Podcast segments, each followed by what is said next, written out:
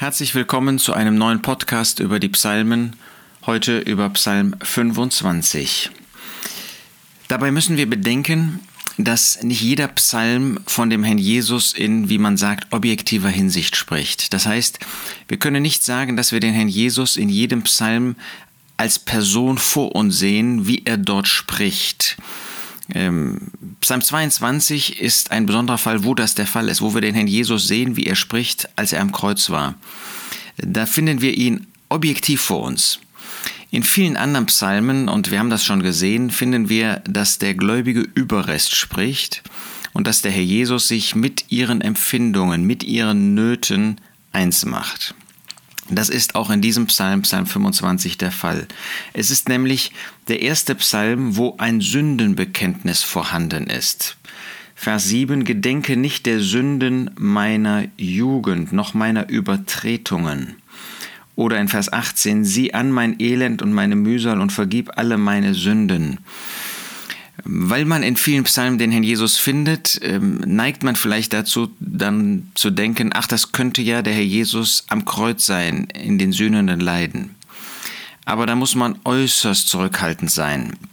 Die sühnenden Leiden des Herrn Jesus sind nicht nur einzigartig, sie sind auch in den Psalmen nahezu nur im Psalm 22 zu finden.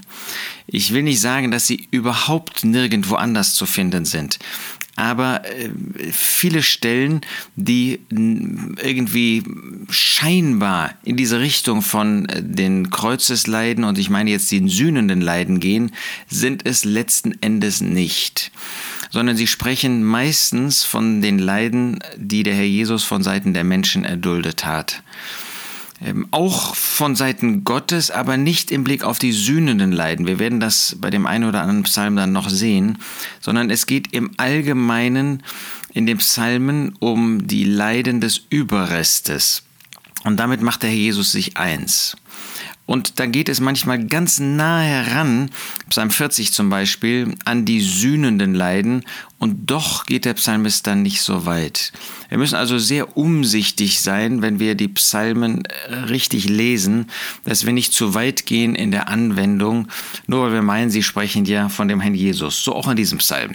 Äh, das ist das Sündenbekenntnis des Überrestes. Natürlich ist wahr, dass der Herr Jesus am Kreuz diese Sünden auf sich genommen hat. Es ist wahr, dass er die Sünden, unsere Sünden und die Sünden seines Volkes zu seinen eigenen gemacht hat. Aber davon sprechen die Psalmen im Allgemeinen nicht. Das finden wir im Psalm 22, in gewisser Hinsicht auch in Jesaja 53, Vers 10.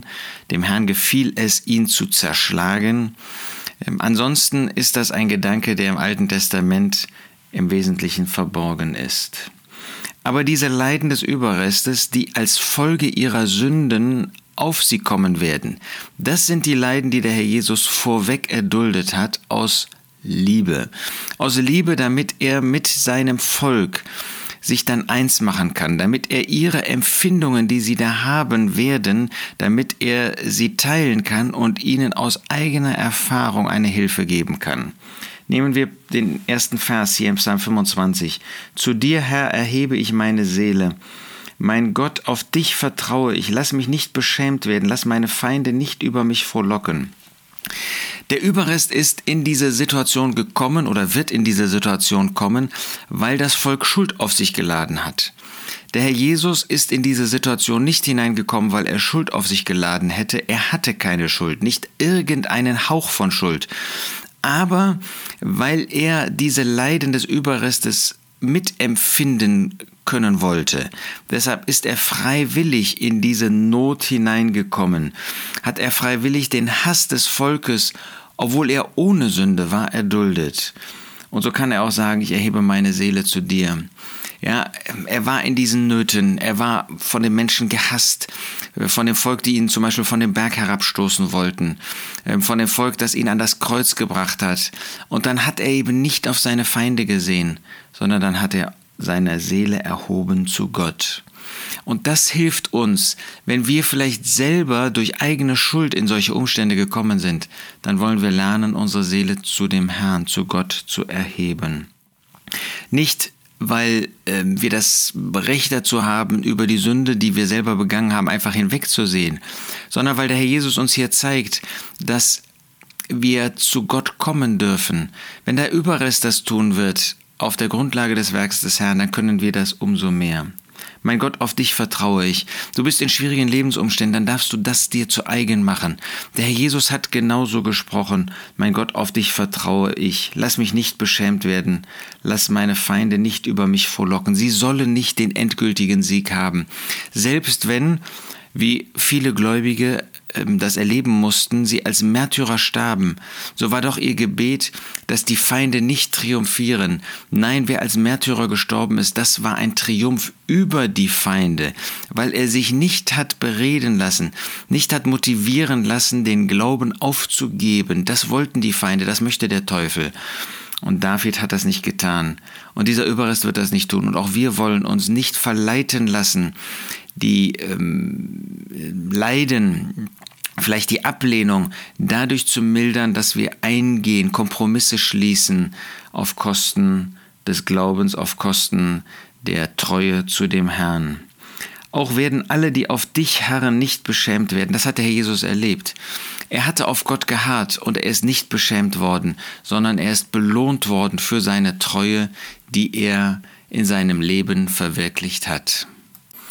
Wenn wir weitergehen, dann zu Vers 4, Deine Wege, Herr, tu mir kund, deine Pfade lehre mich. Wie hat der Herr Jesus gewartet auf die Wege Gottes? Wie hat er gewartet darauf, dass Gott ihn führte? Und diesen Weg wollte er gehen. Er wollte keinen eigenen Weg gehen, sondern er hat sich ganz von Gott leiten lassen. Leite mich in deiner Wahrheit und lehre mich, denn du bist der Gott meines Heils. Ist der Herr Jesus nicht selbst die Wahrheit, der Weg und die Wahrheit? Aber er war bereit, in der Wahrheit Gottes sein Leben zu führen.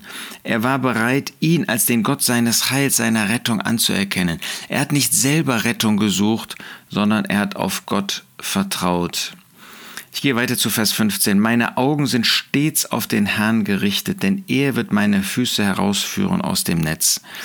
Der Herr Jesus hat nicht in eigener Machtvollkommenheit gehandelt, das hätte er tun können, weil er Gott ist, sondern seine Augen waren auf den Herrn gerichtet. Er hat auf Gott gewartet, er hat auf ihn gesehen und gewartet, was er ihm zeigen würde. Und darin ist er unser Vorbild, dass auch wir so unser Leben führen. Er wird meine Füße herausführen aus dem Netz. Der Herr Jesus hätte selber einfach immer wieder aus ihrer Mitte herausgehen können, aber er hat gewartet, dass Gott ihm diesen Weg öffnete. Am Kreuz hätte er, weil er Gott ist, von dem Kreuz herabsteigen können. Nein, er wartete auf seinen Herrn. Er war dann sogar bereit, davon spricht dieser Psalm wie gesagt nicht, in die sühnenden Leiden zu gehen. Aber Gott hat ihn gerettet, er hat ihn aus den Toten auferweckt. Vers 17, die Ängste meines Herzens haben zugenommen.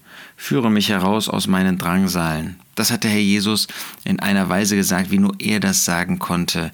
Meine Seele ist sehr beängstigt bis zum Tod. Ja, der Herr Jesus hatte wirklich ähm, dort in Gethsemane uns etwas offenbart davon, was in seiner Seele, in seinem Herzen gewesen ist. Sieh an mein Elend und meine Mühsal. Ja, er brauchte keine Vergebung der Sünden wie das irdische Volk aber er hatte Elend. Er hatte wirklich diese Not, in die er gekommen ist, um unsertwillen. Und ich meine jetzt nicht die sühnenden Leiden, sondern auch diese Ablehnung. Das ist doch alles ein Ergebnis, dass er für uns gekommen ist. Vers 21, Lauterkeit und Geradheit mögen mich behüten, denn ich harre auf dich. Ja, er ist in vollkommener Lauterkeit, in Geradheit seinen Weg gegangen, vollkommen gerecht. Wie dürfen wir doch da sehen, dass er vor uns steht in seiner Herrlichkeit. Das wird auch der Überrest sagen. Sie selbst werden ja nicht die Schuld haben, den Messias verworfen zu haben. Sie machen diese Schuld auch zu ihrer eigenen. Und sie leben in Lauterkeit und Geradheit. Und deshalb harren sie auf den Herrn. Und darin kann der Herr ihnen auch zur Seite stehen. Das tut er auch bei dir und bei mir. Wenn wir in dieser Lauterkeit und Geradheit wandeln und deswegen in Nöte kommen, dann steht er dir bei. Darauf darfst du vertrauen. Er ist an deiner Seite und er wird an deiner Seite bleiben und wird dich hindurchführen bis an das Ziel.